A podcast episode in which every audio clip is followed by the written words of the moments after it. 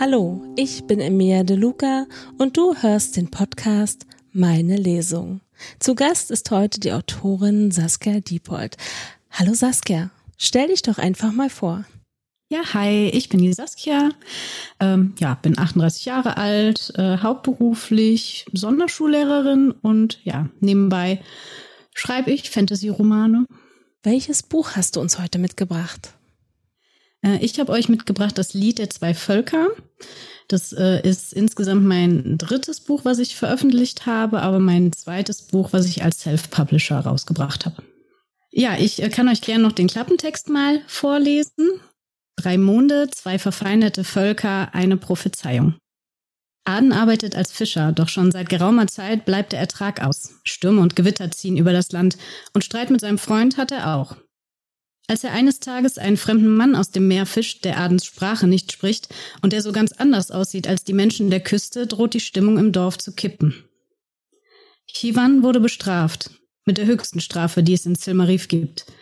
Degradiert und gebrochen findet er sich in einer fremden Stadt wieder, in der er ebenso wenig erwünscht ist wie in seiner einstigen Heimat. Schließlich fordern die Stürme Menschenleben und Gerüchte werden unter den Dorfbewohnern laut. Von der ewigen Nacht ist die Rede, dem Untergang der Welt, und der Fremde muss dafür verantwortlich sein. Spannend. Magst du gleich mal anfangen? Ich bin jetzt neugierig, wie es in deinem Buch so weitergeht, was uns da erwartet. ja, ich äh, steige auch gerne gleich ähm, beim Lesen direkt mit dem ersten Kapitel ein, damit ihr so einen äh, ja, guten Einstieg hoffentlich habt in die Geschichte und äh, macht dann hoffentlich auch neugierig auf mehr, sodass ihr alle das Buch kauft und lesen wollt danach. Das ähm, würde mich natürlich freuen. Kapitel 1 Aden Hey Aden, dein Onkel fährt gleich ohne dich. Mühsam rollte ich mich auf die andere Seite des Bettes und vergrub meine Nase in den Kissen, die immer noch nach Beron dufteten, obwohl er mich längst allein in den Laken liegen gelassen hatte. Levi würde nie ohne mich rausfahren, brummte ich und schlug trotzdem die Augen auf. Beron stand bereits vollständig bekleidet am Fenster mit einem Becher Tee in der Hand und warf einen Blick über die Schulter zurück zu mir. Sieht aber ganz so aus, als hätte er es eilig. Ächzend erhob ich mich und schlang meine Arme um seine Brust. Wie so oft in letzter Zeit erwiderte er meine Umarmung nicht und starrte stattdessen weiter nach draußen. Seufzend folgte ich seinem Blick. Tatsächlich hatte Levi den kleinen Kahn schon bereit gemacht. Immer wieder prüfte er ungeduldig den Stand der Sonne und den der drei Monde, die gerade am Himmel über Aderstedt ihre Bahnen zogen. Dann schirmte er seine Augen mit der Hand ab und beobachtete unser Häuschen, als könnte er Beron und mich trotz der Entfernung am Fenster stehen sehen. Ich stöhnte und Beron streifte meine Arm ab. Ich hab's dir gesagt. Ja, ja. Gähnend ließ ich von Beron ab, um mich anzuziehen. Warum bei den drei Schwestern muss Levi denn so früh raus heute? Das werden dir die drei Weißen auch nicht beantworten können. Ernst beobachtete er, wie ich mir ein getragenes Hemd über den Kopf zog. Warum so ein Gesicht? fragte ich und hoffte zumindest auf ein Lächeln, das ihm sonst Grübchen an den Wangen bescherte, aber selbst als ich unbeholfen auf einem Bein hüpfend versuchte, in die Stiefel zu schlüpfen, schüttelte er nur seufzend den Kopf und stellte seine Tasse auf dem Tisch ab, auf dem noch das dreckige Geschirr vom Vortag stand. Statt meine Frage zu beantworten, sagte er, ich habe gestern bei Onto noch eine Bestellung aufgegeben. Kannst du die Sachen nachher bitte abholen? Du kommst am Laden vorbei. Ich gähnte ein weiteres Mal und pickte mir ein Rest Brot vom Tisch, bevor ich mich auf den Weg nach draußen machte. Ja klar. Aden, ich drehte noch einmal um, bereit für einen Abschiedskuss. Ich mein's ernst. Denk dran. Vergiss das nicht wieder. Wenn der Korb nicht rechtzeitig abgeholt wird, gibt Otto die Sachen an wen anders und wir können wieder gucken, wie wir eine Woche ohne Gemüse auskommen. Äh, richtig, ja, ich denk dran, versprochen. Rasch drückte ich ihm einen Kuss auf die Lippen. Bis nachher.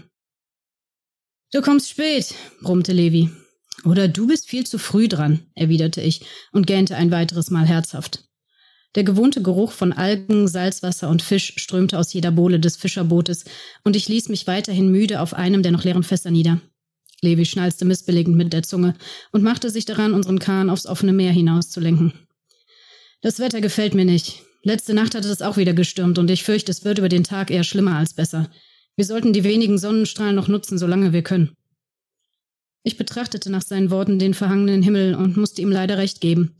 Ohne Sonne würden die Schimmerlinge gar nicht herauskommen, aber für andere Arten, auf die wir uns sonst in den sonnenärmeren Jahreszeiten konzentrierten, war es noch deutlich zu früh. Im aufgewühlten Wasser trieb allerlei Unrat, alles, was der Sturm in den letzten Tagen aufs Meer hinausgetragen hatte. Beim Vorbeifahren sahen wir, wie Wehrhahn den Mast seines Bootes reparierte. Der würde wohl heute nicht mehr rausfahren. Vermisst auch ein Ruderboot, erklärte Levi mit einem Nicken in Wehrhahns Richtung. Kommt davon, wenn man seinen Kram bei dem Wetter nicht besser sichert. Im Laufe des Tages wurde es nicht besser. Es blieb wolkenverhangen und windig. Unsere Ausbeute fiel entsprechend gering aus und viel zu tun gab es auch nicht. Gelangweilt sah ich hinüber zu Levi, der an der Reling lehnte, erst missmutig auf das trübe Wasser und dann in den düsteren Himmel starrte. Er klopfte zweimal auf das Holz vor sich und wandte sich anschließend zum Steuer. Wir drehen um, Aden. Genug Zeit verschwendet. Hol die Netze ein. Levi steuerte uns trotz des stärker werdenden Windes sicher in Richtung Land, während ich in Gedanken versunken die wenigen Schimmerlinge aus dem Netz zupfte, die sich dennoch zu uns verirrt hatten. Auf keinen Fall durfte ich nachher das Gemüse vergessen. Die letzte Woche war in der Tat äußerst eintönig gewesen und mein Magen knurrte beim Gedanken daran, endlich wieder etwas anderes zu essen als Räucherfisch und Brot. Ob Bero noch ein paar Pilze bestellt hatte? Ich mochte sie zwar nicht besonders, aber ich wusste, dass er einem duftenden Pilzomelett nicht widerstehen konnte. Vielleicht könnte ich ihn heute Abend damit überraschen. Nachdem er in den letzten Wochen so schlechte Laune gehabt hatte, würde das seine Stimmung sich erheben. Aden, sieh mal. Levis Ruf riss mich aus den Gedanken und ich folgte seinem Fingerzeig. Wir passierten eine Sandbank in einiger Entfernung, aber unsere Aufmerksamkeit galt dem ramponierten Boot, das halb auf dem Sand, halb im Wasser hing und von den Wellen sanft geschaukelt wurde.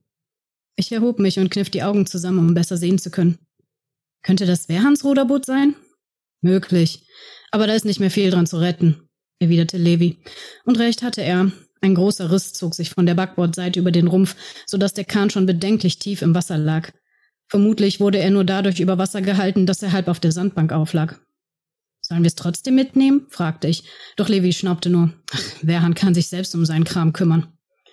Eine weitere Welle schwappte gegen das kleine Ruderboot, und ich sah etwas im Innern schimmern. Was Stoff? Ich zog mir eine Kiste heran und stellte mich darauf, um einen besseren Überblick zu haben.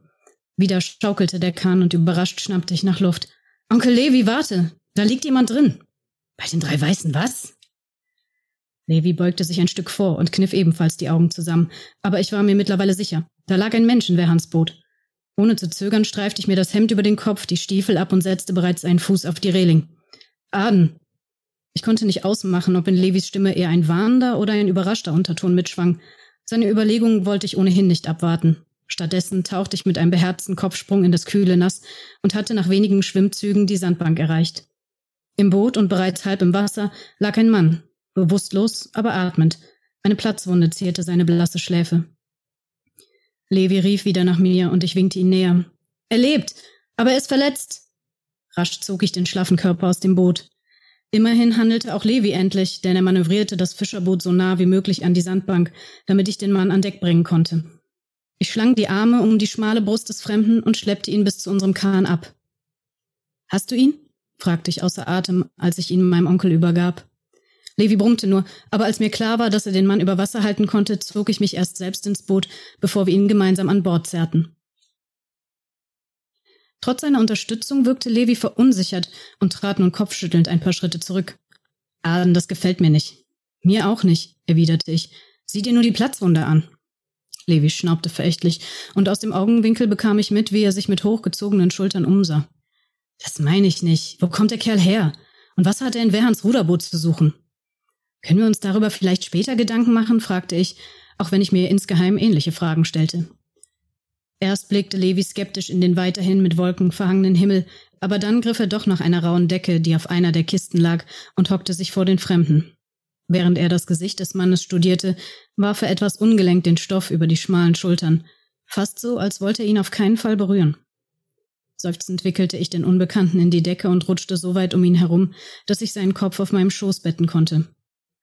Hat wohl einen ordentlichen Schlag abbekommen, brummte Levi und deutete auf die blutverkrustete Schläfe des Mannes. Sicher ist er deswegen bewusstlos. Ächzend drückte er sich wieder hoch und sah auf mich herab. Trotzdem, geheuer ist mir das nicht. Für einen Moment zögerte er. Hab bloß ein Auge auf ihn. Dann wandte er sich von uns ab und kümmerte sich um die Netze, die ich eben achtlos fallen gelassen hatte. Ich nutzte die Zeit, um den Unbekannten eingehender zu betrachten. Sein langes Haar wirkte fast schwarz, aber vielleicht täuschte das nur, weil es nass war.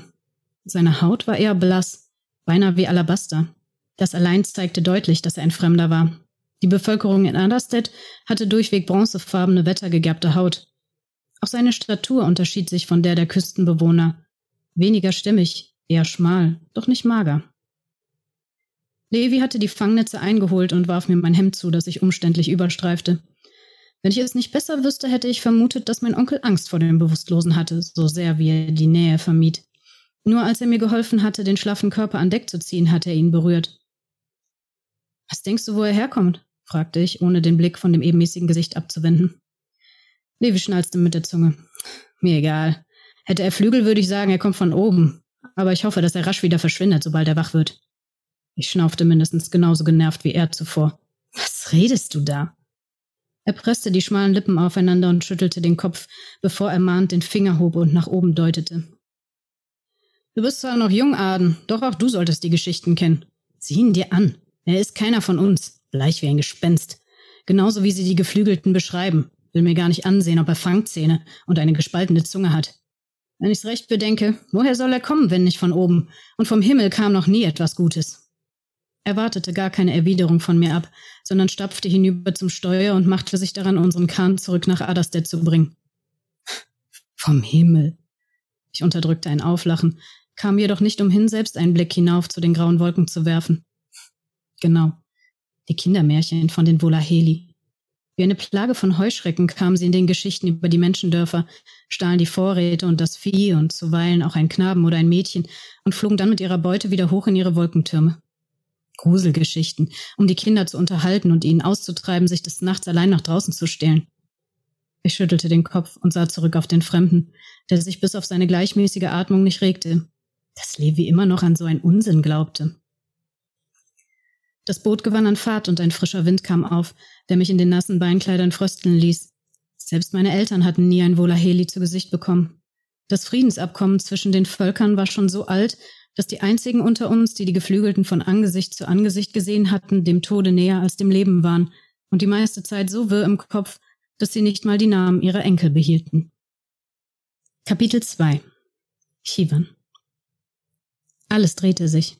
Selbst bei geschlossenen Augen hatte ich das Gefühl zu trudeln und zu fallen. Eine seltsame Hilflosigkeit erfasste mich, zwang mich, die Finger halssuchend in den rauen Stoff unter mir zu krallen, bevor ich es wagte, vorsichtig die Lider zu öffnen. Obwohl ich absolut still lag, blieb das Gefühl, mich viel zu schnell zu bewegen, was mir Übelkeit bescherte. Angestrengt versuchte ich meinen Blick zu fokussieren und starrte auf die dunkle Holzdecke über mir. Das war nicht richtig. Irgendetwas stimmte hier nicht. Doch als ich versuchte, mich zu erinnern, stach es schmerzhaft hinter meiner Stirn und instinktiv kniff ich die Augen wieder zusammen. Nur einen Moment durchatmen. Ich ließ mir Zeit, aber egal wie sehr ich mich bemühte, mir einen Reim auf all das hier zu machen, es ergab keinen Sinn. Der zweite Versuch, die Augen zu öffnen, sorgte nicht für so schlimmes Herzrasen wie der erste. Trotzdem blieb das diffuse Gefühl, dass hier etwas überhaupt nicht stimmte. Ein Gefühl, das ich nicht recht benennen konnte, die Idee, meinen Kopf zu drehen oder mich gar aufzusetzen, verwarf ich sehr schnell wieder, denn das anhaltende Schwindelgefühl und die Kopfschmerzen sorgten dafür, dass ich Mühe hatte, meinen Mageninhalt bei mir zu behalten. Ich schluckte schwer gegen den Kloß in meinem Hals an, und eine Panikwelle drohte mich zu überrollen, als ich von weiter her Stimmen vernahm, die sich mir näherten. Ich hörte, wie sich eine Tür außerhalb meines eingeschränkten Sichtfeldes öffnete, und wie erstarrt lauschte ich auf die Schritte von mindestens zwei Personen. Vielleicht würde ich nun erfahren, was hier vor sich ging. Allerdings überwog eine undefinierte Angst, die wie ein Felsbrocken auf meiner Brust lag. Sie unterhielten sich, aber ich verstand kein Wort. Eine seltsame Aneinanderreihung grollender Laute. Dann schob sich ein Gesicht in mein Blickfeld. Dunkle Augen blitzten freudig auf und ein Schwall an Worten ergoss sich über mich, die keinen Sinn ergaben. Mein Herz raste. Warum verstand ich sie nicht? Wo war ich und was war mit mir passiert? Ohne meinen Kopf zu bewegen, wanderte mein Blick zu dem anderen mürrisch wirkenden Gesicht hinüber, das neben dem ersten aufgetaucht war. Die zweite Person mit ergrautem Haar und faltiger Haut, eindeutig älter, kniff die Augen zusammen und machte einen feindseligen Eindruck auf mich. Wieder wechselten sie einige Worte in ihrer seltsamen Sprache miteinander, bis die unfreundliche Gestalt den Kopf schüttelte und das Zimmer wieder verließ. Der andere seufzte und sah dem Mann nach, bevor er sich mir erneut zuwandte. Ein aufmunterndes Lächeln zupft an seinen Mundwinkeln, wenn sein Blick auch irgendetwas Trauriges an sich hatte. Telinte Baha? Ich zog unwillkürlich meine Brauen zusammen. Diese Sprache war mir vollkommen unbekannt. Er holte tief Luft und ließ sich sacht neben mir nieder. Mahana Yaden. Er wartete auf eine Reaktion meinerseits, doch ich sah ihn nur weiter sprachlos an. Nach einer kurzen Pause wiederholte er die Worte sehr langsam und deutlich, als würde das etwas daran ändern, dass ich ihn nicht verstand. Ich war schließlich nicht taub. Er schüttelte den Kopf und schnaufte frustriert, bevor er einen weiteren Versuch unternahm. Diesmal legte er die Hand auf seine Brust. Aden. Er zog die Augenbrauen hoch, wartete, ob ich nun erkannte, was er mir sagen wollte. Seine Fingerspitzen klopften einige Male sacht auf die Stelle seines Herzens. Aden. Mahana e Aden. Sein Name? Nannte er mir seinen Namen? Zaghaft öffnete ich den Mund und sofort strahlten seine Augen, während er mir aufmunternd zunickte. Aden? sprach ich stockend nach und merkte erst jetzt, wie trocken mein Hals war. Euphorisch rückte er ein Stück näher, so dass ich beinahe bereute, mich auf diesen Kommunikationsversuch eingelassen zu haben. Erneut legte er die Hand auf seine Brust und wiederholte ein weiteres Mal. Mahana e Aden. Dann streckte er seine Finger in meine Richtung aus, jedoch ohne mich zu berühren. Tehana e? Mein Name? Er wollte wissen, wie ich hieß. Wieder öffnete ich meinen Mund, doch trotz seines erwartungsvollen Blickes kam kein Wort über meine Lippen und eine erneute Panikwelle drohte mich zu überrollen. Mein Name? Ich konnte mich nicht erinnern. Wie war mein Name? Unwillkürlich griff ich mit der Hand an meinen pochenden Kopf und zog hektisch die Luft ein, weil es sich gerade anfühlte, als würde ich davon deutlich zu wenig bekommen. Er schien zu verstehen, was mein Problem war, und wieder redete er auf mich ein, wollte mich wohl beruhigen. Ungeachtet des Schwindels und der stechenden Kopfschmerzen setzte ich mich jetzt doch auf, weil ich das Gefühl bekam, sonst an dem Kloß in meinem Hals ersticken zu müssen. Warum konnte ich mich an nichts erinnern? Ich wirkte bereits trocken, als er nach meinen Schultern griff, wohl immer noch in einem kläglichen Versuch, mich zu trösten oder dergleichen. Lass mich los, presste ich mit letzter Kraft hervor, obwohl er mich vermutlich ebenso wenig verstand wie ich ihn. Energisch wollte ich ihn zur Seite schieben, aber mein Körper versagte seinen Dienst, oder er war schlicht stärker als ich. Wie auch immer. Vielleicht war es selbst schuld, dass sich mein Mageninhalt daraufhin statt auf dem Boden auf seinem Hemd verteilte. Ich spürte, wie der Druck seiner Hände auf meinen Schultern nachließ, als er auf die Schweinerei hinabsah. Ich selbst zitterte immer noch schwer atmend und vermied es, ihn anzusehen. Entschuldigung, raunte ich und hoffte, dass er zumindest an meinem Tonfall verstand, was ich sagen wollte. Zu meiner Überraschung schien er nicht wütend zu sein. Ruhig erhob er sich, griff nach einem Tuch und einer Schüssel mit Wasser, die unweit meines Lagers bereit standen, und beseitigte den Dreck notdürftig. Seine sanften Worte, die er währenddessen in meine Richtung murmelte, lullten mich beinahe ein. Dann sah er wieder zu mir und deutete auf meine eigene Kleidung. Ich folgte seinem Fingerzeig und musste feststellen, dass ich nicht nur ihn getroffen hatte. Gestisch signalisierte er mir, das Hemd auszuziehen, was sicher die einzig logische Lösung der Misere war, mir jedoch trotzdem Unbehagen bereitete. Unnachgiebig hielt er die Hand ausgestreckt, und seufzend gab ich schließlich nach. Der Gedanke, dass er sonst möglicherweise nachhelfen würde, behagte mir noch weniger. Rasch löste ich die Bänder meiner Tunika und wickelte mich aus dem leichten Stoff. Verlegen reichte ich ihm die Kleidung und zog das Laken sogleich enger um mich, ohne ihn anzuschauen. Er räusperte sich und zupfte dann am Stoff seiner eigenen Beinkleider. Zugegebenermaßen spürte ich, dass meine Hose klamm an der Haut klebte, aber die Vorstellung, völlig nackt in diesem fremden Bett zu liegen, umgeben von ebenso fremden Personen, löste beinahe eine erneute Panikattacke aus. Würde er mich zwingen, wenn ich einfach so tat, als hätte ich seine Aufforderung nicht verstanden? Ein weiteres Mal redete er unverständliches Zeug, doch er wandte sich ab, ohne darauf zu beharren, dass ich mich weiter auszog. Erst als er plötzlich wieder neben mir auftauchte und mir einen Becher entgegenstreckte, sah ich beschämt zu ihm auf. June. Er hob das Trinkgefäß kurz etwas an. June. Zaghaft griff ich nach dem Getränk, hielt es mit beiden Händen aus Angst, es vor lauter Schwäche fallen zu lassen. June, wiederholte er und deutete dabei gestisch an, dass ich den Becher an meine Lippen führen sollte. Ich nickte vorsichtig, noch immer mit dröhnenden Kopfschmerzen und nahm einen Zug. Wasser, das mit ein paar Kräutern versetzt war. Es vertrieb den sauren Geschmack, und als die ersten Tropfen meine Kehle hinabrannen, bemerkte ich wieder, wie durstig ich war. Dennoch musste ich mich zwingen, es bei kleinen Schlucken zu belassen. Auf keinen Fall wollte ich riskieren, mich noch einmal zu übergeben. Stumm beobachtete er, wie ich trank, bevor er auf das Lager zeigte. Tegun Kaffen. Ich hatte keine Ahnung, was er da sagte, aber seine Gesten deuteten darauf hin, dass ich mich wieder hinlegen sollte. Dieser Aufforderung kam ich nur allzu gern nach. Hoffentlich würden diese hämmernden Kopfschmerzen dann nachlassen und ich mich vielleicht wenigstens an meinen eigenen Namen erinnern. Ma, er sah an sich herunter auf das besudelte Hemd, was mir die Schamesröte ins Gesicht trieb. Ah, ma li ma. Dann wandte er sich zur Tür. Tegun kafen, mastan ionate. Ich verstand nicht, was er sagte. Und dann war ich wieder allein. Mein Herz raste. Für einen Moment überlegte ich, ob das nur ein absurder Albtraum gewesen war, aber der saure Gestank, der in der Luft hing, und der Becher mit Wasser in meinen Händen verrieten mir, dass ich nicht geträumt hatte. Immer noch pochte es schmerzhaft hinter meiner Stirn. Hastig nahm ich einen weiteren Schluck und stellte das Trinkgefäß danach zitternd auf einem Tischchen neben der Schlafstätte ab. Ohne mich weiter umzusehen, rutschte ich vorsichtig tiefer in die Kissen, und wieder hatte ich das untrügliche Gefühl, dass irgendetwas nicht stimmte. Ganz ungeachtet meines ebenfalls beängstigenden Gedächtnisverlustes fühlte es sich so an, als fehlte mir etwas, obwohl ich nicht benennen konnte, was genau ich vermisste. Gleichzeitig legte sich eine bleiernde Müdigkeit über mich, sobald mein Kopf das Kissen berührte. Vielleicht war das Ganze doch nur ein schlechter Traum, einer, aus dem ich bald erwachen würde. Kapitel 3 Aden Der Fremde war also wirklich verdammt fremd hier. Dass er unsere Sprache nicht verstand, war eindeutig. Seine Reaktion gab mir allerdings zu denken. Er hatte begriffen, dass ich nach seinem Namen gefragt hatte, hatte sich jedoch augenscheinlich nicht erinnern können. Dabei hätte ich gern mehr über ihn erfahren. Vielleicht erinnerte er sich ja wieder, wenn er sich etwas erholt hatte. Da bist du ja. Berons Ruf riss mich aus meinen Gedanken. Er eilte mir entgegen und wirkte besorgt. Erst streckte er die Arme nach mir aus, aber als er mein beflecktes Hemd sah, ließ er sie wieder sinken und sah mich fragend an. Geht es dir gut? Verlegen zupfte ich an dem nassen Stoff und nickte. Mit mir ist alles in Ordnung. Das, ähm, das ist. Der Kerl hat dich voll gekotzt? Angewidert verzog Beron das Gesicht. Ich zuckte mit den Schultern und setzte mich gefolgt von ihm wieder in Bewegung.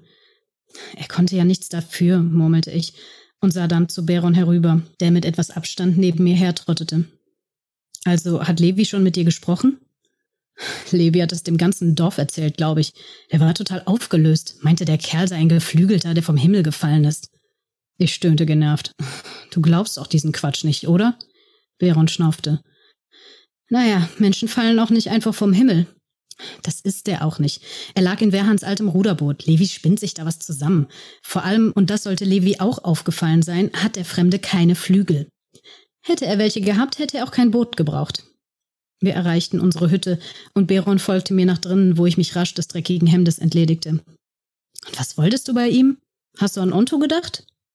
Er lehnte im Türrahmen und verschränkte die Arme, während er mich beobachtete. Scharf sog ich die Luft ein. Onto hatte ich tatsächlich vergessen. Ah, nein, verdammt, daran habe ich nicht mehr gedacht, als wir den Fremden ins Haus der Ältesten gebracht haben. Ich wollte sehen, wie es ihm geht, herausfinden, wo er herkommt und sowas. Hm. Was? Hm. Irgendwie nervte mich Berons Art gerade. Ja, ich hatte die Bestellung vergessen, aber das Leben des Fremden war eindeutig wichtiger als ein Korb mit Gemüse, oder nicht? Das hättest du auch den Ältesten überlassen können. Dann hätten wir jetzt was zu essen. Verständnislos starrte ich Beron an. Aber ich habe ihn gefunden und er lachte auf. Und was? Gehört er deshalb dir? Ich seufzte frustriert und schüttelte den Kopf. Was ist dein Problem? Einen Augenblick standen wir uns schweigend gegenüber. Baron brach zuerst den Blickkontakt ab und drehte sich von mir weg. Was? Lässt du mich jetzt einfach hier stehen? fauchte ich wütend. Ich muss sehen, ob ich bei Onto noch etwas bekomme. Außerdem stinkt's hier nach Kotze. Und damit ließ er mich allein. Fassungslos starrte ich ihm hinterher. Wut und Enttäuschung rangen um die Vorherrschaft. Wer von uns beiden setzte hier falsche Prioritäten? Außerdem verfluchte ich Levi. Warum verbreitete er solche unsinnigen Gerüchte über den Fremden? Und Beron ging auch noch darauf ein. Wer wohl noch? Rasch reinigte ich mich und schlüpfte in saubere Kleidung, bevor ich das Fenster aufriss, um frische Luft ins Zimmer zu lassen. Obwohl mich die Bemerkung von Beron maßlos ärgerte, wollte ich ihm nicht noch mehr Grund zum Stänkern geben. Levi und ich hatten den Fremden ins Haus der Ältesten gebracht. Sicher würde man sich dort um ihn kümmern, aber irgendwie fühlte ich mich tatsächlich verantwortlich für ihn. Was, wenn die Ältesten sich genauso verhielten wie Levi und Beron? Wenn sie eben solche Vorurteile hatten und den Unbekannten fürchteten? Nachdenklich sah ich durch das offene Fenster hinaus aufs Meer, das, wie von meinem Onkel prophezeit, noch aufgewühlter war als heute früh. Wenn sie ihm alle so ablehnend gegenüberstanden, wie würde er sich fühlen? Mein Zorn war verraucht und hatte einer Frustration Platz gemacht, die mir aufs Gemüt drückte. Ich war überrascht, Baron noch in unserem Wohnbereich anzutreffen. Hatte er hier auf mich gewartet? Schweigend setzte ich mich ihm gegenüber und nahm nickend einen Becher Tee entgegen. Baron fuhr sich seufzend durch die Haare und brach als erster das Schweigen. Tut mir leid. Ich mache mir einfach Sorgen. Ich zog die Stirn kraus. Sorgen? Worüber? Der Blick seiner dunklen Augen bohrte sich eindringlich in meinen. Na, um dich. Da taucht plötzlich ein Kerl in einem Ruderboot auf und du springst ohne zu zögern ins Wasser. Wer weiß, wo er herkommt und was er hier will. Ich drehte den Becher mit meinen Fingerspitzen. Wahrscheinlich will er einfach nur nach Hause, wo auch immer das ist.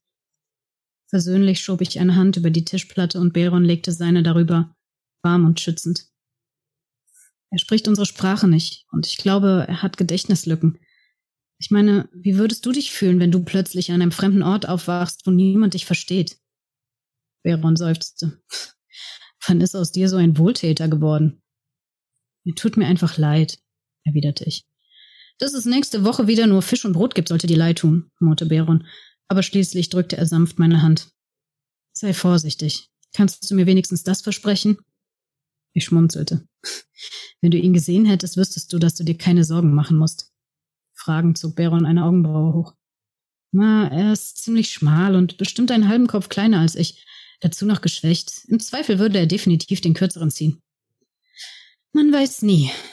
Ich überging seinen letzten Ausspruch, trank meinen Becher leer und erhob mich. Baron sah zu mir auf. Willst du jetzt sofort wieder zu ihm? Ich werde mal sehen, ob ich Onto doch noch etwas abschwatzen kann, erwiderte ich versöhnlich. Und dann sollte ich Onkel Levi und meiner Mutter einen Besuch abstatten, aber ja, danach wollte ich nochmals zu ihm. Er nickte, obgleich Begeisterung anders aussah. Immerhin eine Handvoll Pilze und ein paar Rüben hatte Onto mir noch überlassen, so dass ich heute Abend auf jeden Fall versuchen konnte, Berons Laune mit dem Pilzomelett zu bessern. Auf dem Weg hinunter zum Haus meiner Mutter fielen mir die Blicke der Dorfbewohner auf, die mir neugierig folgten. Innerlich verdrehte ich die Augen, welche Gerüchte mein Onkel wohl im Dorf verbreitet hatte. Hey, Onkel Aden! Mein Mundwinkel zuckte unweigerlich nach oben, als eine Gruppe von Kindern mir entgegenkam, angeführt von niemand Geringerem als meiner Nichte Era. Stimmt es, was Onkel Levi erzählt? Du hast einen Geflügelten aus dem Wasser gefischt? Hat er spitze Zähne? Wie groß sind seine Flügel? Ist er tot? Sieht er sehr hässlich aus? Können wir ihn mal sehen? Die Bande umringte mich, so dass ein Fortkommen unmöglich war. Seufzend wuschelte ich Era durch die wilden Locken, was sie vehement zu verhindern versuchte. Jetzt mal ganz langsam. Also, erstens, der Fremde hat keine Flügel. Also ist er wohl auch kein Volaheli. Zweitens, nein, er ist nicht tot. Er war nur bewusstlos. Und drittens, ich dachte kurz an das blasse, ebenmäßige Gesicht und das lange, dunkle Haar. Ungewohnt sah er aus, anders als die Menschen hier. Aber hässlich? Nein, hässlich ist er nicht. Ein Stöhnen und Raunen gingen durch die Kindergruppe. Sie hatten sich wohl eine spannendere Geschichte erhofft, aber sicherlich würde ich nicht noch Öl in das Feuer gießen, das Onkel Levi entfacht hatte. Also einfach nur ein Kerl, den du vor dem Ertrinken gerettet hast? fragte Era und legte den Kopf schief. Ganz genau. Einer, der sicher nur mit dem Boot gekentert ist, der noch etwas Ruhe braucht und den ihr schon noch früh genug zu Gesicht bekommt. Damit kämpfte ich mich aus dem Haufen frei, der sich nun enttäuscht zerstreute und überwand die letzten Schritte bis zum Haus meiner Mutter. Es überraschte mich kaum, sowohl Onkel Levi als auch meine Schwester Fia in der Küche vorzufinden. Ah, da ist ja der tollkühne Held, Retter der Gefallenen, gluckste Fia und legte ihr Nähzeug beiseite, während Mutter mich sofort in ihre Arme schloss. Ich schnaubte nur und tätschelte Mutters Rücken, bis sie mich ein Stück von sich wegschob, um mir in die Augen zu sehen. Levi hat schon alles erzählt. Ich warf meinem Onkel über ihre Schulter hinweg einen Blick zu. Ja, davon habe ich gehört. Das ganze Dorf zerreißt sich das Maul. Es schadet nie, vorsichtig zu sein, verteidigte sich Levi und verschränkte die Arme vor der Brust. Du bist nicht vorsichtig. Du erzählst herum, er sei ein Volaheli. Vom Himmel kommt nichts Gutes. Er lag in einem Boot und hat gar keine Flügel. Ich raufte mir genervt die Haare, unwillig, dieselbe Diskussion noch einmal zu führen, die ich gerade erst mit Beron hinter mir hatte. Meine Mutter knetete ihre Hände. Es war deutlich, dass sie diese Streitereien unter ihrem Dach nicht begrüßte. Vier hingegen grinste mich breit an. Die Ähnlichkeit zu ihrer wilden Tochter war unübersehbar. Ächzend erhob Levi sich. Glaubt mir, es kommt was auf uns zu. Und dieser Fremde ist erst der Anfang. Die Zeichen mehren sich. Ich verdrehte die Augen, während Fia sich mühsam das Lachen verkneifen musste. Wütend drehte Levi sich zu meiner Schwester um. Noch lachst du, aber ich sage es dir ganz deutlich, die Natur spielt langsam verrückt. Es ist was im Gange, das bilde ich mir nicht ein. Es wäre töricht, nicht auf die Zeichen zu vertrauen. Die Stürme, die Missernten. Sie sagen, in Hinnerstead verreckt sogar das Vieh. Denk nur an die Geschichten. Die Geflügelten bringen die ewige Nacht über uns. Danach wandte er sich wieder mir zu. Schön, du hast ihn vor dem Ertrinken gerettet. Jetzt sieh meinetwegen zu, dass er auf die Beine kommt und Adderstedt dann so schnell wie möglich verlässt. Ob er vom Himmel kommt, aus dem Meer oder sonst woher, völlig egal. Ich halte sein Erscheinen für ein denkbar schlechtes Ohm. Eine Antwort wartete er gar nicht ab. Stattdessen stapfte er missmutig durch die Tür hinaus. Wo willst du denn hin, Onkel Levi? rief Fia ihm nach.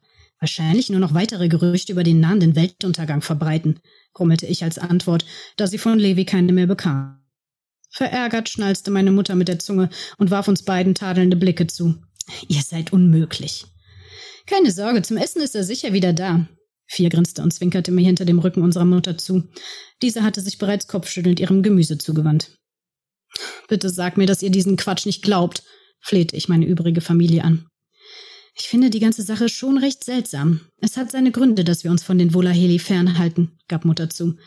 Allerdings war Levi schon immer sehr empfänglich für die Geschichten, die unsere Großeltern uns damals erzählt haben. Aber das sind doch nur Kindermärchen. Und der Fremde kann kein Geflügelter sein. Aden sagte doch schon, dass er keine Flügel hat. Vier nahm ihr Nähzeug erneut zur Hand und schlug die Beine übereinander. Ich ließ mich derweil auf Levis Platz sinken. Du hättest ihm auch geholfen, nicht wahr? Fragte ich meine Schwester, und wieder lächelte sie verschmitzt. Na sicher, besonders wenn er hübsch ist. Hm, lass das Darak nicht hören. Warum? Ist er hübsch? Vielleicht sollte ich mich davon selbst überzeugen. Fia lachte und ich schüttelte schmunzelnd den Kopf. Kümmere dich lieber mal um Era. Die treibt sich draußen in den Straßen rum und spielt die Anführerin dieser Kinderbande. Das muss so sein. Die Führungsqualitäten hat sie sicher von ihrer Mutter. Klar, Darak hat seine ja noch. Fia bewarf mich als Antwort mit einer Rolle Garn, der ich lachend auswich. Das war's erstmal. Magst du mal deine Figuren vorstellen?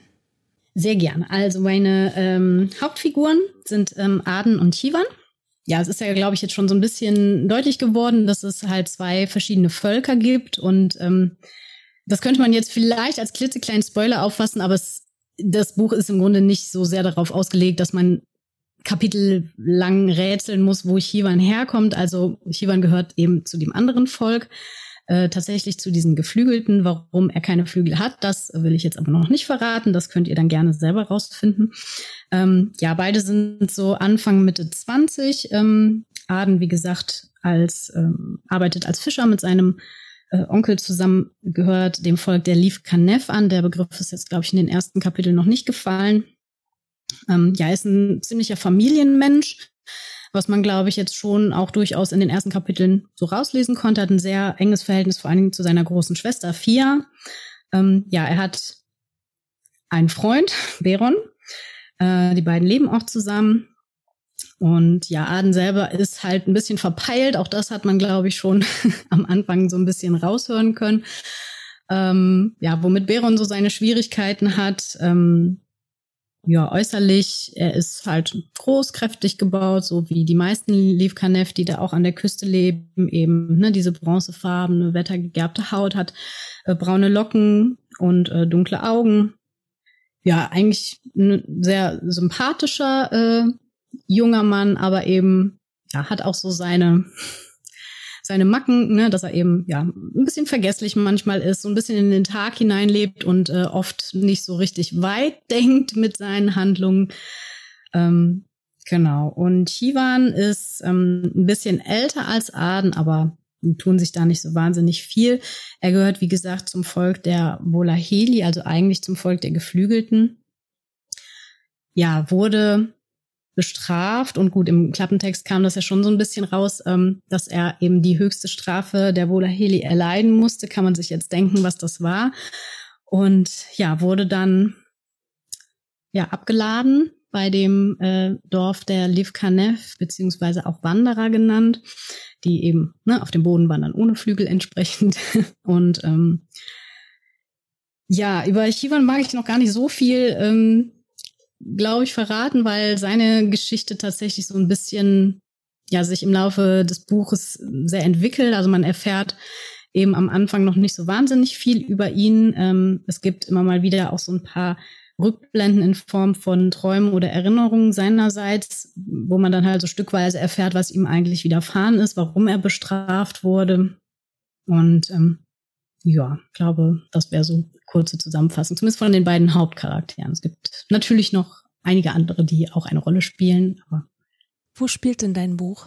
Ähm, ja, das Ganze spielt in einer erdachten Welt. Ich habe sie Tevolaris genannt. Ähm, sie unterscheidet sich nicht in allzu vielen Punkten von unserer Welt. Also ein sehr wichtiges Merkmal ist natürlich, dass es da drei Monde gibt, die auch die drei Weißen oder die drei Schwestern genannt werden. Da ranken sich halt auch viele Geschichten drum. Ähm, ansonsten, ja, ist die Zeit, könnte man, weiß ich nicht, wenn man es so ein bisschen einordnen wollen würde äh, zu unserer Zeit, würde ich vielleicht sagen, so ein bisschen vorindustrielle Zeit, grob gesagt, also schon raus aus dem Mittelalter. Und das könnte jetzt vielleicht auf den ersten Seiten so ein bisschen so wirken, aber die sind ähm, ja schon in ihrer Entwicklung ein bisschen weiter.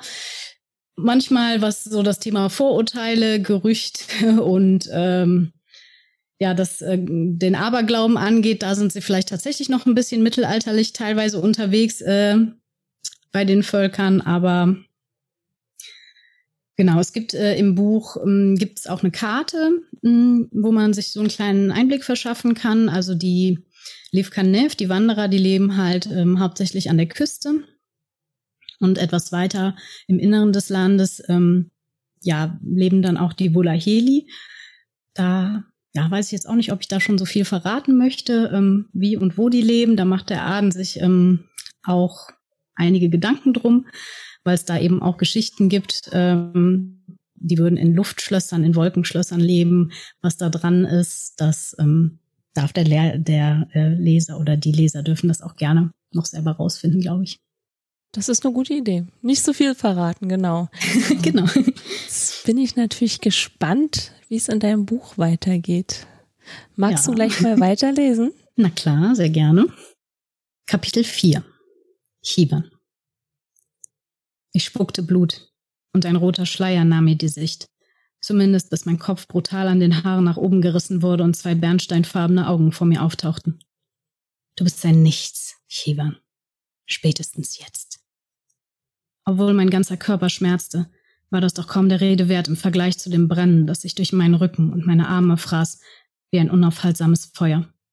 Ich hörte meine eigenen Schreie in meinen Ohren gellen und war beinahe froh, als der nächste Schlag mich in Dunkelheit und Stille hüllte. Eine Berührung ließ mich aufschrecken und nach Luft schnappen. Die Gestalten an meinem Lager waren zurückgewichen und beobachteten mich argwöhnisch. Die Erinnerung kam zurück. Richtig, ich war an diesem seltsamen Ort gelandet, aufgewacht aus einem furchtbaren Traum, der immer noch ein stechendes Echo durch meinen Körper jagte. Matt ließ ich mich zurücksinken, bemüht, meinen Atem unter Kontrolle zu bringen und das unverständliche Gemurmel neben mir zu ignorieren. Ich wusste instinktiv, dass diese Bilder mehr als nur ein Traum waren. Angestrengt kämpfte ich den Würgereiz nieder, der sich ein weiteres Mal meldete. Vielleicht war es doch besser zu vergessen. Vielleicht sollte ich froh sein, hier an diesem seltsamen Ort gestrandet zu sein. Zumindest hatte mir hier niemand Gewalt angetan. Bis jetzt. Ein Zittern erfasste meinen Körper, und je mehr ich versuchte, dagegen anzugehen, umso schlimmer schüttelte es mich. Das Gemurmel neben mir wurde lauter. Ich war nicht sicher, ob mich einer von ihnen ansprach oder ob sie lediglich untereinander diskutierten, aber keiner näherte sich mir und ich wusste nicht, was ich davon halten sollte. Das Klopfen nahm mich durch das Beben meiner selbst kaum wahr, doch eine seltsame Erleichterung erfasste mich, als ich denjenigen erkannte, der sich durch die Tür schob. Unsere Blicke trafen sich und kurz darauf sprach Aden die Menschen an. Seinem Gesichtsausdruck nach zu urteilen schien er wütend zu sein. Grob nahm er ihnen ein größeres Stück Stoff aus der Hand, während sie wild gestikulierten. Doch dann wichen sie zurück und drängten sich schlussendlich sogar zur Tür hinaus, die Aden mit Nachdruck schloss, bevor er sich wieder zu mir umdrehte. Seine Gesichtszüge wurden sofort weicher und nach einigen raschen Schritten setzte er sich neben mich auf das Lager. Sein Mund öffnete sich, aber diesmal kamen keine seltsam anmutenden Worte heraus. Sein Blick fiel auf meine Finger, die sich verkrampft in das Laken gruben. Zaghaft legte er seine Hand auf meine und blickte mich fragend an, als würde er um Erlaubnis bitten. Da ich nichts sagte und mich auch nicht regte, nahm er das wohl als Zustimmung auf.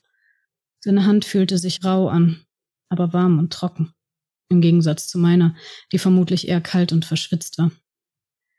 Wieder murmelte er in einem beruhigenden Singsang vor sich hin, und während sein Daumen sanft über meinen Handrücken strich, ließ das Zittern langsam nach. Ich schämte mich meiner Schwäche, und es war ein seltsam ungewohntes Gefühl, jemandem, noch dazu einer fremden Person, in diesem Moment so nah zu sein. Aber als der Krampf nachließ und ich glaubte, meinen Kiefer wieder unter Kontrolle zu haben, fühlte ich mich bemüßigt, etwas zu sagen. Aden. Das war das Einzige, was mir einfiel. Und doch erhellte es sein Gesicht. Sein Mundwinkel zuckte nach oben und seine Augen funkelten. Da!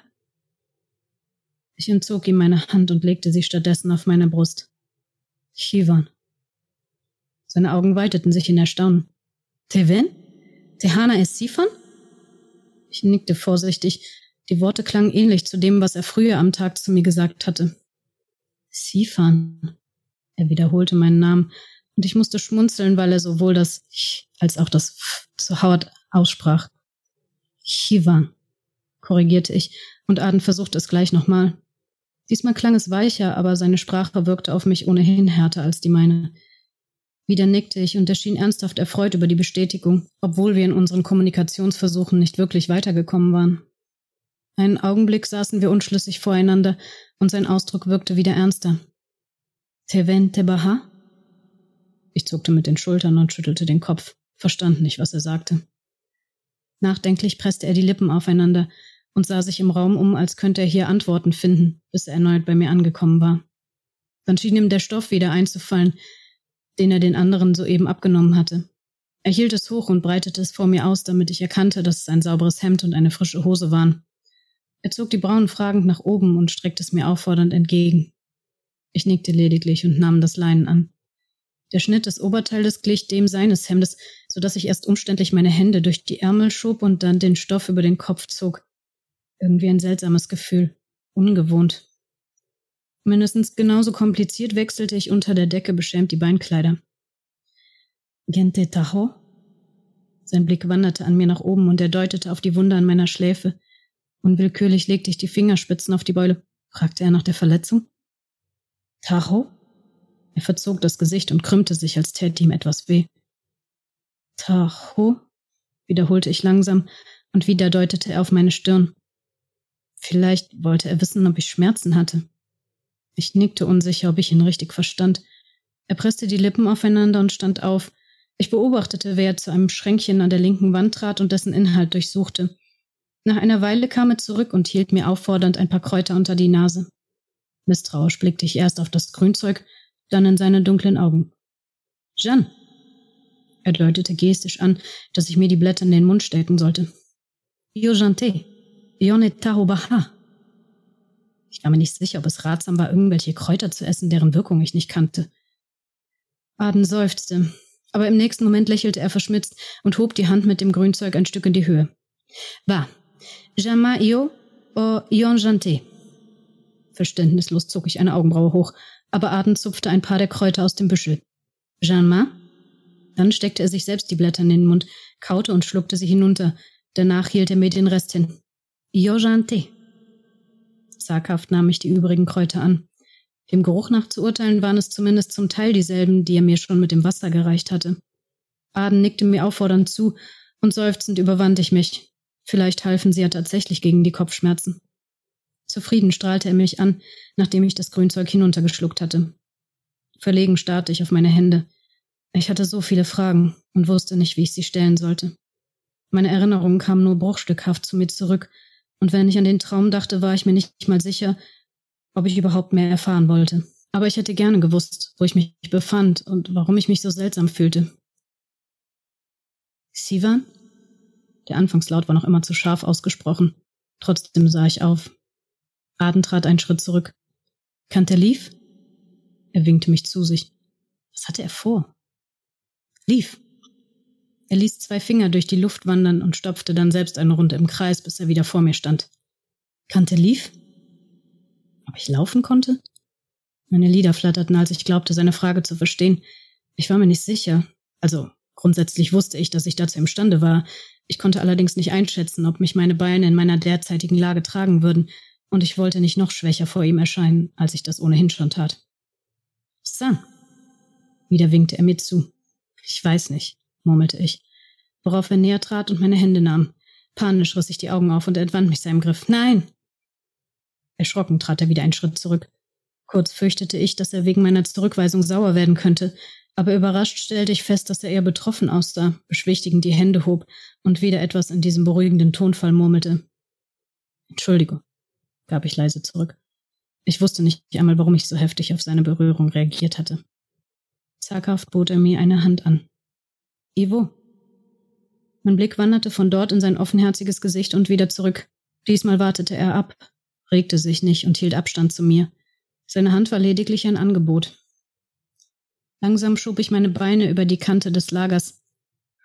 Ich weiß nicht, ob ich das kann, murmelte ich wieder, aber stemmte mich dennoch vorsichtig hoch. Aden behielt seinen Abstand zu mir bei, doch seine Hand blieb in Griffweite. Meine Beine zitterten, aber sie trugen mich. Ich fühlte mich unerwartet leicht, wieder diese Ahnung, dass irgendetwas fehlte.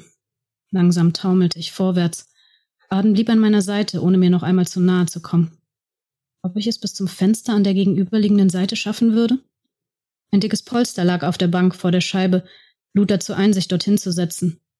Zu gern würde ich den Himmel sehen. Die Enge dieses Raumes war furchtbar erdrückend. Entschlossen setzte ich einen Fuß vor den anderen, und triumphierend nahm ich wahr, dass meine Kopfschmerzen tatsächlich nachgelassen hatten. Nur ein paar wenige Schritte vorbei an dem kleinen Tisch in der Mitte des Raumes, dann würde ich das Fenster erreichen. Eine Bewegung, die ich aus dem Augenwinkel sah, ließ mich jedoch innehalten. Erleichtert stellte ich fest, dass es sich lediglich um einen Spiegel an der rechten Wand handelte, der das Bild von Aden und mir zurückwarf. Ich presste die Lippen aufeinander und wollte meine langsame Wanderung fortsetzen, aber aus einem Impuls heraus wandte ich mich ein weiteres Mal unserem Spiegelbild zu. Mein Blick wanderte an meinem Ebenbild auf und ab. Es wirkte vertraut, doch mein Gefühl sagte mir noch immer, dass etwas nicht stimmte. Siva? Adens Stimme drang kaum durch das Rauschen, das in meinen Ohren unaufhörlich lauter wurde. Du bist ein Nichts, Shiva. Spätestens jetzt. Ich wusste nicht, was es war, das mir den Boden unter den Füßen wegriss. Der Schmerz, der erneut von meinen Schulterblättern ausgehend durch Rücken und Arme schoss, oder die Erkenntnis, was mir fehlte. Meine Flügel. Kapitel 5 Aden Sein Zusammenbruch kam so plötzlich, dass ich meine Arme nicht schnell genug ausstrecken konnte, um ihn aufzufangen. Andererseits war ich mir nicht sicher, ob er überhaupt von mir berührt werden wollte. Hilflos sah ich zu, wie er nach dem Blick in den Spiegel auf den Holzdielen in sich zusammensackte die Arme um sich geschlungen, bohrten sich seine Finger mit einer solchen Kraft in seine Schultern, dass ich befürchtete, er würde sich selbst verletzen. Sivan, murmelte ich unsicher, ließ mich ebenfalls auf die Knie sinken und rutschte näher an ihn heran. Im Geiste versuchte ich den Grund für seinen Zusammenbruch zu verstehen. Hatte er Schmerzen? Hatte der Blick in den Spiegel etwas damit zu tun? Oder waren es doch die Heilkräuter, die er nicht vertrug? Sein Körper bebte. Schlimmer noch als vorhin. Die Laute, die er von sich gab, jagten mir einen Schauer über den Rücken.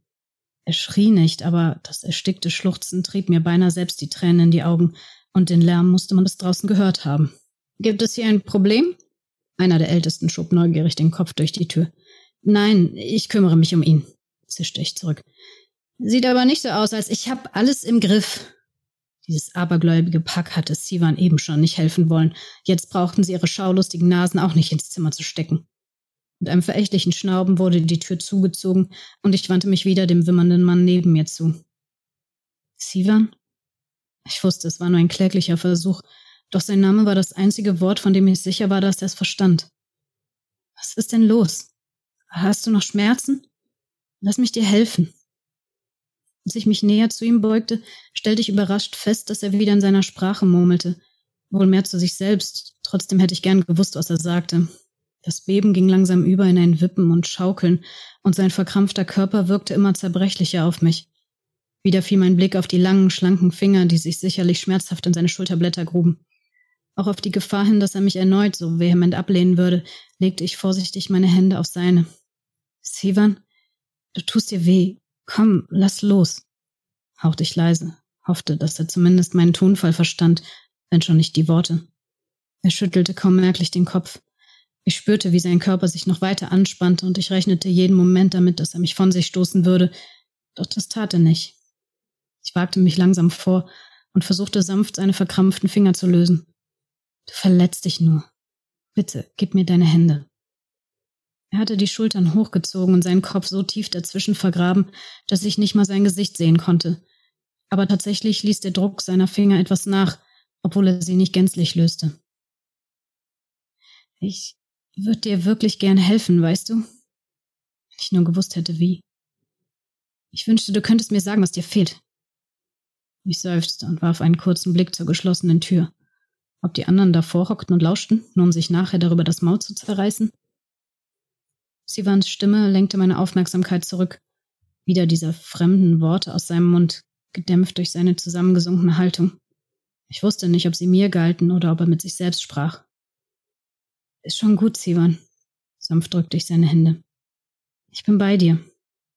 Plötzlich lachte er freudlos auf, was mich zusammenzucken ließ. Er hob den Kopf. Trotz der roten Augenränder und der vom Wein geschwollenen Lider hatte sein Blick etwas Eindringliches. Er sah mich direkt an und dieses Mal war ich mir sicher, dass er mit mir sprach, auch wenn ich kein Wort von dem verstand, was er über die Lippen brachte. Einen Moment starrten wir einander an, bis sein Mundwinkel in einem kläglichen Versuch eines Lächelns nach oben zuckte und der Kopfschütteln den Blickkontakt unterbrach. Er entzog mir seine Hände und ich rückte ein Stück von ihm ab. Ich, ich weiß nicht, was du gesagt hast. Was brauchst du? Wie kann ich dir helfen? Diese Ungewissheit nagte an mir. Seine seltsamen Zusammenbrüche würden nur die Vorurteile und Gerüchte nähren. Aber selbst wenn ich an Levis Geschichte hätte glauben wollen, sah der Mann, der hier vor mir saß, kein bisschen gefährlich oder aggressiv aus. Er war verzweifelt und wirkte gebrochen. Steven? Wieder lachte er verbittert und schüttelte den Kopf. Worte in seiner Sprache flossen über seine Lippen sanft und weich wie ein kleiner Bach, obwohl ich befürchtete, dass er nichts Schönes zu berichten hatte. Möchtest du etwas essen oder trinken? Hast du Schmerzen? Es fühlte sich sinnlos an und war so frustrierend, dass er mich nicht verstand. Trotzdem redete ich weiter. Möglicherweise beruhigt es wenigstens einen von uns. Ich hol dir etwas Wasser und was isst du wohl lieber? Hm, etwas Obst oder lieber Brot? Vielleicht mit Käse? Hastig krabbelte ich mich auf und füllte am Tisch einen Becher. Als ich mich wieder zu Sivan umdrehte, stand er mitten im Raum. Selbst auf die zwei Schritt Entfernung hielt mich der Blick seiner ungewöhnlich hellen Augen gefangen. Er wirkte plötzlich so entschlossen, dass ich mich nur mühsam räuspern konnte. Worte wollten mir keine mehr über die Lippen kommen. Stattdessen sprach er wieder zu mir. Es klang kalt und verbittert. Verständnislos starrte ich ihn an, aber Sivan drehte mir wortlos den Rücken zu. Überrascht sah ich, wie er den Saum des Hemdes griff und sich das eben erst übergestreifte Stück Stoff erneut über den Kopf zog. Sivan, was? Der Rest des Satzes blieb mir im Hals stecken. Der Becher rutschte mir aus der Hand und fiel scheppernd zu Boden. Auf der alabasterfarbenen Haut prangten knapp unter den Schulterblättern zwei wulstige, rot schimmernde Narben. Er kann kein Volaheli sein. Er hat schließlich keine Flügel. Das waren meine Worte gewesen. Und plötzlich nagten Zweifel eiskalt in meiner Brust. Er ließ das Hemd achtlos zu Boden fallen und breitete seine Arme aus. Das Gesicht wandte er mir nur so weit zu, dass er meinen geschockten Ausdruck wahrnehmen konnte, und ein bitteres Lächeln zerrte an seinen Lippen, während weitere mir unbekannte Worte kalt durch die Luft schnitten. Was, wenn Levi doch recht hatte? Mein Herz raste, und unsicher sah ich wieder zur Tür. Wie würden die Leute reagieren, wenn sie Sivans Narben sahen? Aus einem inneren Impuls heraus stolperte ich auf ihn zu. Er beobachtete mich genau, rührte sich allerdings kein Stück, nicht mal als ich nach dem Hemd griff, das er fallen gelassen hatte. Du musst das wieder anziehen. Schnell. Verständnislos sah er auf das Oberteil und anschließend zu mir. Das seltsame Lächeln hatte sich längst verloren und nur langsam ließ er die Arme sinken.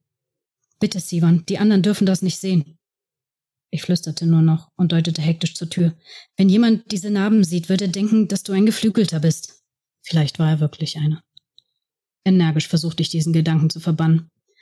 Die Schritte, die ich von draußen hörte, zwangen mich zu handeln. Kurz entschlossen packte ich Sivan an den Schultern und drehte ihn herum, so dass er nicht mehr mit dem Rücken zur Tür stand. Dann zog ich ihm das Hemd wieder über den Kopf. Wahrscheinlich war er schlicht zu überrascht, um sich zu wehren. Stattdessen starrte er mich wieder mit diesen großen, hellblauen Augen an. Jetzt mach schon, Sivan, hilf mit, verdammt! zischte ich. Und zu meiner Überraschung streckte er nun wirklich seine Hände durch die Ärmel, gerade als die Tür geöffnet wurde. Aden? Beron, was machst du hier?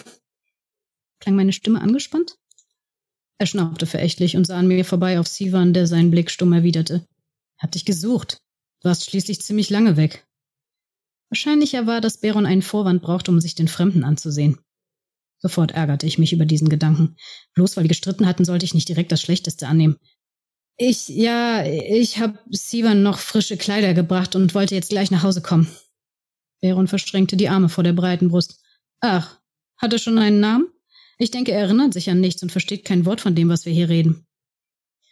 Sein Name ist ihm wohl wieder eingefallen, murmelte ich und sah kurz zu Sivan, der noch immer unbewegt und mit ausdruckslosem Gesicht hinter mir stand. Den drei Weißen sei Dank mit einem Hemd am Leib, das seine seltsamen Narben verdeckte. Ob er verstanden hatte, was ich von ihm wollte? Er durfte auf keinen Fall einem der Ältesten seinen Rücken zeigen. Also was ist? Gehen wir jetzt? Ich drehte mich wieder zu Beron herum und mein Blick streifte den Becher, der nach wie vor auf dem Boden lag. Ja, natürlich. Ich äh, lass mich nur noch schnell das hier beseitigen. Beron rollte genervt die Augen. Na schön, ich warte draußen. Viel zu stickig hier drin. Als er die Tür schloss, musste ich mich zusammenreißen, um nicht erleichtert aufzuatmen. Trotzdem kümmerte ich mich um das verschüttete Wasser und versuchte dabei meine Gedanken zu sortieren. Wer war Sivan? Was war er? Hatte Levi recht? Aber was war da mit seinen Flügeln passiert? Und wenn das einfach nur ein blöder Zufall war? Oder wenn jemand ihm diese Wunden zugefügt hatte, damit man glauben sollte, er wäre ein Geflügelter?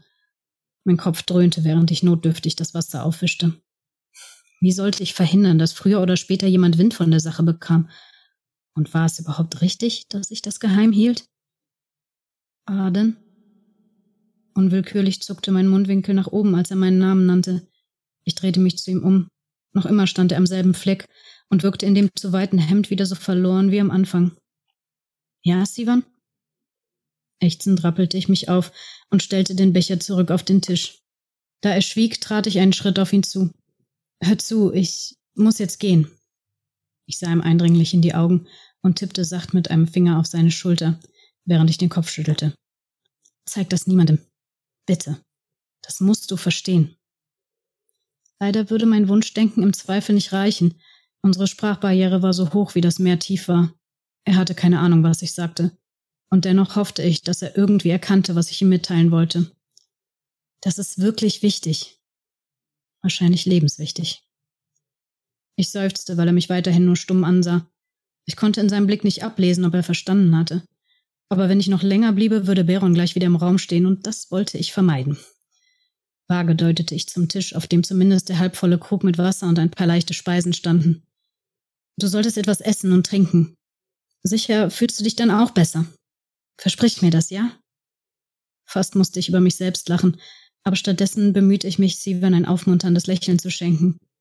Zumindest wirkte er nicht mehr so teilnahmslos, eher nachdenklich, als er meinen Blick erwiderte. Ich komme morgen wieder, in Ordnung? Ruh dich aus. Natürlich bekam ich keine Antwort. Kapitel 6 Chivan Ich wusste nicht recht, ob ich froh darüber war, dass Aden mich allein ließ oder nicht. Als er die Tür von außen zuzog, blieb ich noch einen Moment unschlüssig in der Mitte des kleinen Raumes stehen und fühlte mich tatsächlich einsam. Aden verwirrte mich. Er war ein Wanderer, ein Lief Kanev. Sie alle waren Wanderer. Das wusste ich jetzt. Noch immer konnte ich mich nicht lückenlos an alles erinnern, was geschehen war, bevor ich hier aufgewacht war, aber dass unsere Völker seit langem verfeindet waren, war ein ungeschriebenes Gesetz. Was ging also in ihm vor? Hatte er es immer noch nicht verstanden? Oder war es ihm egal?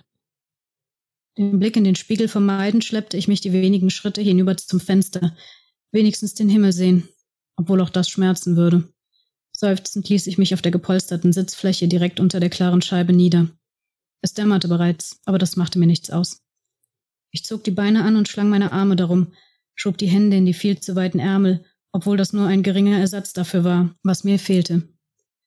Seit ich das groteske Bild von mir im Spiegel gesehen und verstanden hatte, brannte das Feuer bis auf meine Seele, und erneut wünschte ich mir wieder zu vergessen, was Kysan mir angetan hatte. Ob sie noch in der Nähe waren und mich beobachteten? Wollten sie sich an meinem Leid ergötzen und zusehen, wie ich mein elendes Dasein fristete? Oder hatten sie gehofft, die Livkanev würden mich sofort töten? Die Wanderer. Meine Gedanken schweiften wieder ab zu Aden. Er war anders. Er war freundlich zu mir gewesen, bevor er wusste, was ich war. Du würdest mich nicht berühren, wenn du wüsstest, was ich bin. Er hatte meine Worte nicht verstanden. Natürlich nicht. Und dann? Die Verzweiflung hatte mich dazu verleitet, ihm zu präsentieren, dass ich nicht zu seinem Volk gehörte, obwohl das selbst ohne Flügel eindeutig war. Sein Gesichtsausdruck hatte Bände gesprochen, und ich darauf gewettet, dass er die anderen Wanderer rief. Dann hätten sie zu Ende gebracht, womit Küsern sich nicht die Hände hatte schmutzig machen wollen. Der Anblick einer Möwe, die sich vom Wind nach oben treiben ließ, stach schmerzhaft in meiner Brust, und ich legte die Stirn auf den Knien ab. Baden hatte es nicht getan. Er hatte niemanden gerufen. Stattdessen hatte er mich gezwungen, die Narben zu verdecken und sich stützend vor mich gestellt, als ein anderer seiner Sippe hereingestürmt kam. Warum? Wollte er nicht glauben, was er mit eigenen Augen gesehen hatte? Oder hielt er mich nicht für eine Bedrohung? Was war schon ein Bolaheli ohne Flügel? Du bist ein Nichts, Shivan. Spätestens jetzt. Wow, das war sehr spannend. Dankeschön. Lass uns mal über die Entstehung von deinem Buch sprechen. Wie bist mhm. du auf die Idee gekommen und ja, wie lange hast du daran gearbeitet? Mm. Also ich habe tatsächlich schon sehr, sehr, sehr, sehr lange, bevor dieses Buch entstanden ist, ich glaube auch schon bevor die zwei anderen Bücher äh, entstanden sind, die schon vorher veröffentlicht wurden, hatte ich immer mal so ein Bild im Kopf, ja, von halt jemandem, der vom Himmel fällt. ne, so ein bisschen, ja, gefallener Engel. Ähm, also dieses Bild einfach. Und äh, das hatte sich so ein bisschen bei mir eingebrannt.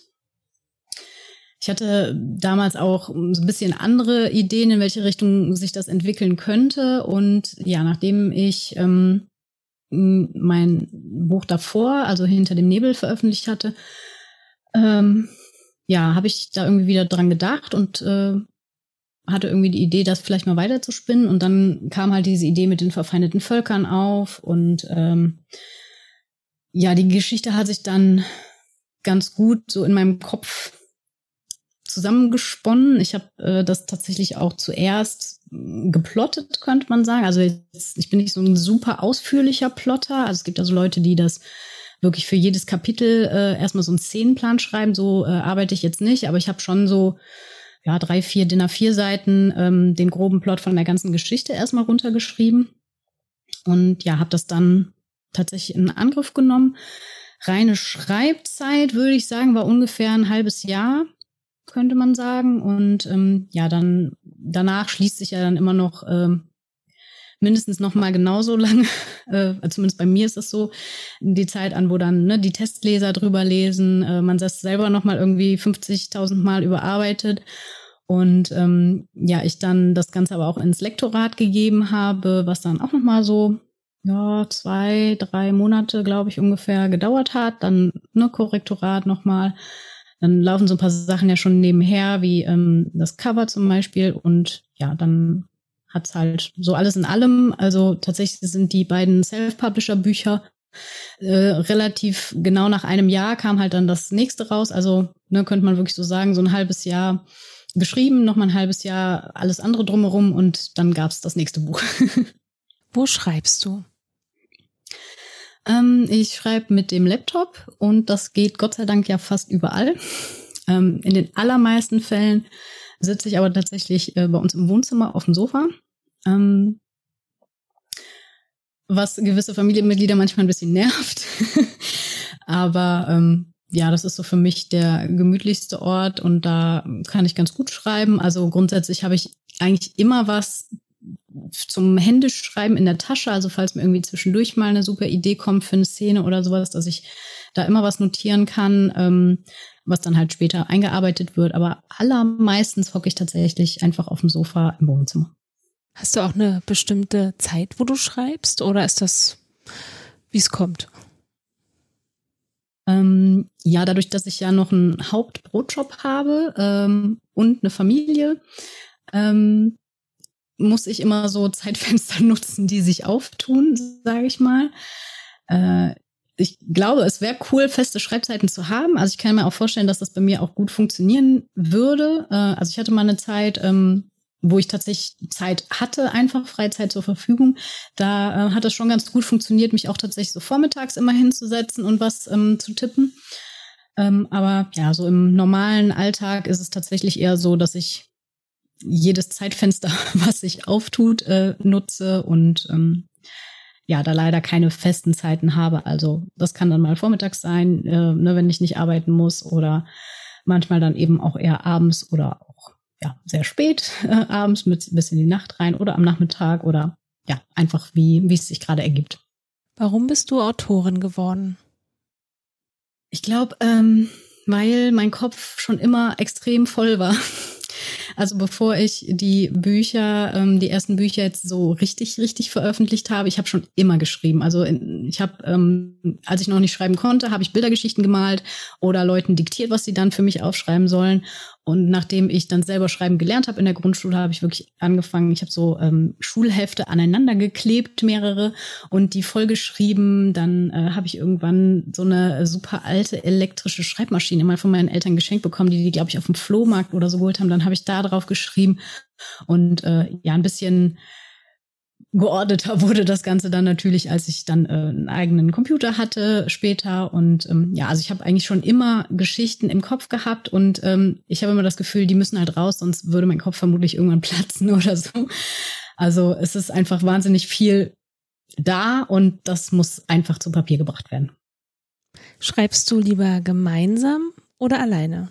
Das ist eine super gemeine Frage, glaube ich, ähm, weil das erste Buch, was ich veröffentlicht habe, das ist ja ein Gemeinschaftswerk mit der Kathi Hüden zusammen.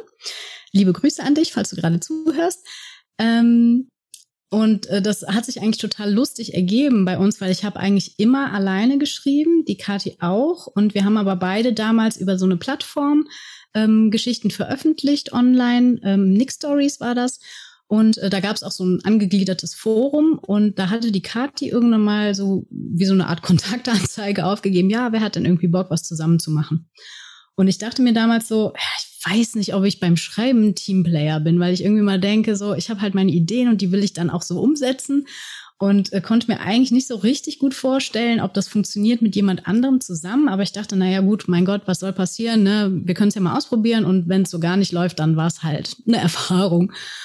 Und ähm, witzigerweise muss man aber sagen, dass Kati und ich, wir sind wirklich so ein bisschen wie Arsch auf Eimer. Also das passte von Anfang an mega gut. Und wir haben damals ähm, die Rohfassung von Das Erwachen der Götter, ich glaube, in drei oder vier Monaten runtergeschrieben. Das war halt richtig krass. Also ähm, ja, habe ich so auch noch nie erlebt und es ist einfach immer super lustig und total produktiv mit Kathi zusammen. Wir beide supporten uns aber auch gegenseitig so ein bisschen bei unseren Solo-Projekten. Ähm, das hatte sich daraus ergeben, dass wir nach der Veröffentlichung von unserem gemeinsamen Buch, ähm, war das immer beruflich so ein bisschen schwierig. Dann hatte die eine Zeit, die andere musste aber was für den Job machen, dann, ne, dann andersrum. Und dann hatten wir quasi immer die Zeit, wenn man selber Zeit hatte, genutzt, um eigene Sachen zu machen. Und ähm, ja, haben uns aber jetzt auch fest vorgenommen, ähm, ein zweites Gemeinschaftsprojekt zu machen, also den zweiten Teil von Das Erwachen der Götter, der auch schon zu drei Viertel fertig ist, könnte man sagen. Ähm, oder zu zwei Drittel vielleicht eher. Ja, ähm, genau. Und das ist super, super lustig. Also wir wohnen auch relativ weit voneinander entfernt. Ähm, als wir das erste Buch veröffentlicht haben, haben wir uns das erste Mal live gesehen, als das Buch am Stand auf der Leipziger Buchmesse verkauft wurde. Äh, das war schon auch ein bisschen skurril, aber halt auch mega cool. Und ja, wir haben eigentlich täglich äh, Kontakt über WhatsApp und ähm, ne, also egal, ob jetzt jemand äh, an seinem Soloprojekt schreibt, dann ne, helfen wir auch mit, sind gegenseitig Testleser und äh, ja, und jetzt gerade macht es aber auch wieder sehr, sehr viel Spaß, äh, zusammen zu überlegen, wie unsere Geschichte weitergeht. Und ja, also es ist sehr cool ähm, wenn man den richtigen Partner hat, glaube ich. Also ich glaube, dass ich nicht mit jedem zusammenschreiben könnte, aber bei uns beiden passt es ziemlich gut. Aber ich schreibe durchaus auch gerne alleine. Ähm, wobei ich halt immer finde, ein Buch ist immer irgendwo ja auch so ein bisschen eine Gemeinschaftsarbeit. Also klar, die Idee und ne, den Text runterschreiben, das macht schon dann der Autor oder die Autorin.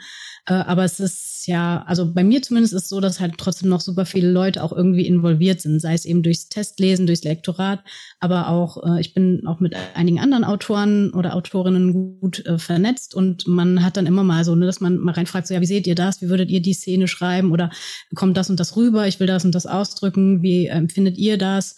Oder dass man sich mal so gegenseitig so kleine äh, Schnipsel postet und die anderen halt ne, ihren Senf dazugeben. Und das, ähm, ja, finde ich schon sehr inspirierend und befruchtend oft. Ähm, ja, aber genau, also ich mag beides. Glaube aber, dass so Zusammenarbeit, da muss man schon den richtigen für finden, damit das auch cool läuft. Wo finden wir dich bei Social Media? Äh, ich bin auf jeden Fall bei Facebook unterwegs. Da habe ich ähm, mir eine kleine Seite gebastelt. Also ne, facebook.de äh, slash Saskia Diepold Autorin, alles zusammengeschrieben. Ähm, wobei ich den Eindruck habe, Facebook läuft gar nicht mehr so sehr, zumindest was so diese Buchbubble angeht. Da geht, glaube ich, auf Instagram mehr. Da bin ich aber natürlich auch vertreten. Äh, da findet mich unter, äh, also Fräulein frl.chaos. Ähm, man findet mich aber vermutlich auch, wenn man meinen Namen eingibt, glaube ich. Das äh, habe ich zumindest noch zugefügt. Das äh, liegt daran, dass mein Account äh, damals eher durch diese Lehrergeschichte entstanden ist, ne, man da eher so Unterrichtsmaterial geteilt hat und als das mit dem Schreiben und dem Bücher veröffentlichen kam, habe ich den Account dafür halt auch viel genutzt und ähm, irgendwann habe ich, glaube ich, diesen Moment verpasst, wo es sinnvoll gewesen wäre, dafür einen extra Account zu erstellen. Deswegen bin ich da jetzt einfach bei geblieben und ja, man kennt mich bei Instagram unter Fräulein Chaos und da findet man mich auch und ich freue mich auch natürlich sehr, wenn jemand vorbeischaut und äh, ja ein bisschen mitliest und die Seite verfolgt. Genau, äh, ja, bei Lovely Books habe ich ähm, auch einen Account, auch einen Autoren-Account. Da mache ich auch gerne mal Leserunden oder sowas. Ähm, wo bin ich noch? Hm.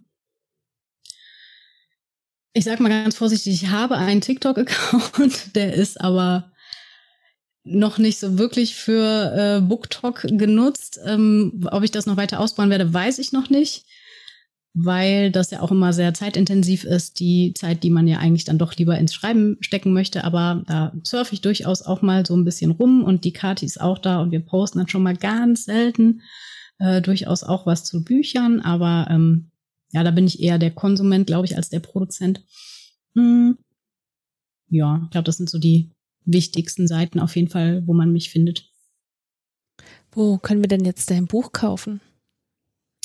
Tatsächlich das neue, also das Lied der zwei Völker, kann man überall kaufen. Da freue ich mich auch sehr drüber. Ähm, ich habe da mal den Schritt gewagt, das äh, über Tolino Media zu veröffentlichen. Dadurch hat es halt eine richtige ISBN-Nummer. Und ähm, ja, man findet es in jedem Onlinehandel auf jeden Fall. Und äh, rein theoretisch sollte es auch über den Buchhandel zu bestellen sein. Also man könnte auch in jeden Buchladen seines Vertrauens gehen und sagen, ich möchte bitte das Lied der zwei Völker von Saskia Diepold bestellen. Das sollten die hinkriegen. also es müsste gehen. Natürlich können sich Leserinnen auch immer gerne äh, an, direkt an mich wenden äh, und das Buch bei mir bestellen. Ähm, ich habe jetzt noch keinen super professionellen Shop, aber wenn man mich bei Facebook oder bei Insta anschreibt, dann ähm, kriegen wir das auf jeden Fall geregelt. Und ja, wer bei mir bestellt, kriegt dann natürlich auch immer noch so das ein oder andere kleine schöne Goodie mit. Zum Beispiel habe ich für das Lied der zwei Völker zwei wunder wunderschöne ähm, Charakterkarten bekommen, hat die Mila Rossgeber für mich ähm, gezeichnet und gemalt. Auch eine ganz tolle Seite sollte man sich bei Instagram mal angucken. Habe ich natürlich auf meiner Seite auch verlinkt. Da kann man auch die Bilder sehen. Ähm, ja, die gibt es dann so im Postkartenformat natürlich dazu, wenn man bei mir bestellt. Wir kommen jetzt leider schon zur letzten Frage. Ja. Was wünschst du dir von deinen Lesern? Also ich freue mich immer total über Rückmeldungen. Ähm, ich weiß, dass das immer nur ein sehr geringer Anteil der Leser macht, also so Rezension schreiben und so. Ich glaube, das muss auch gar nicht immer sein, dass das äh, ne, so eine super ausführliche Abhandlung ist. Ne, manchmal reichen ja auch mal so ein, zwei Sätze, so hat mir gefallen. Ähm, ich finde es toll, wenn Leser die Möglichkeit nutzen ähm, auf verschiedenen Plattformen, ne, sei es jetzt Amazon, Thalia, Lovely Books, Goodreads und was es noch alles gibt. Ähm, eine Bewertung zu hinterlassen, weil das gerade so uns kleinen Self-Publishern durchaus auch nochmal ein bisschen Reichweite beschert. Natürlich auch immer gerne, wenn ne, die Leute selber irgendwie einen Account haben, äh, bei zum Beispiel Instagram oder so und da ähm, ja dann ne, was dazu schreiben. Ähm, das finde ich immer super. Ich mag es aber auch total gerne, einfach in Kontakt und Austausch zu gehen mit ähm, LeserInnen. Also man kann mich immer gerne anschreiben. Ähm, und mir seine Meinung zum Buch sagen oder sich auch mit mir austauschen oder wenn man Fragen hat, ne, oder ähm, irgendwie sagst du das und das ist mir irgendwie noch nicht ganz klar und ne, wie siehst du das denn oder wie auch immer. Also ich bin da immer super offen, freue mich total, wenn ähm, LeserInnen auf mich zukommen und mich da anquatschen. Also bin da sehr offen für und ja, ansonsten freue ich mich natürlich, würde mir wünschen, wenn ihr das Buch kauft und äh, gerne lest. Gibt es natürlich auch als E-Book. Äh, Im Moment auch noch, also ich weiß jetzt natürlich nicht genau, wann es hier ausgestrahlt wird, unsere Aufnahme, aber ähm, die ersten drei Monate seit der, also ab Veröffentlichung und das Buch wurde am hm, 8.5. Äh, kam es als E-Book raus. Die ersten drei Monate läuft es auch bei Amazon über Kindle Unlimited. Also wer da ein Kindle hat, kann es dann auch ähm, ja kostenlos ausleihen und lesen. Äh, wenn die Zeit rum ist, würde ich das Ganze aber auch ähm, bei Kindle Unlimited rausnehmen, damit es eben auch in die anderen äh, E-Book-Shops geht, also dass dann auch ja, Tolino-Leser zum Beispiel zum Zukommen und das E-Book dann auch lesen können. Genau. Ja. Ja, Saskia, wir sind leider schon am Ende. Schade. Ich habe dir sehr gerne zugehört. Ja, ging schneller als ich dachte. Ja, das stimmt. Vielen Dank, dass du heute mein Gast warst. Sehr gerne. Und ich wünsche dir noch einen schönen Tag und ich hoffe, du kommst bald wieder. Total gerne. okay, dann bis bald. Tschüss. Also, bis zum nächsten Mal. Eure Emilia. Wenn dir die Folge gefallen hat, abonniere den Podcast und über eine Bewertung würden wir uns sehr freuen. Meine Lesung.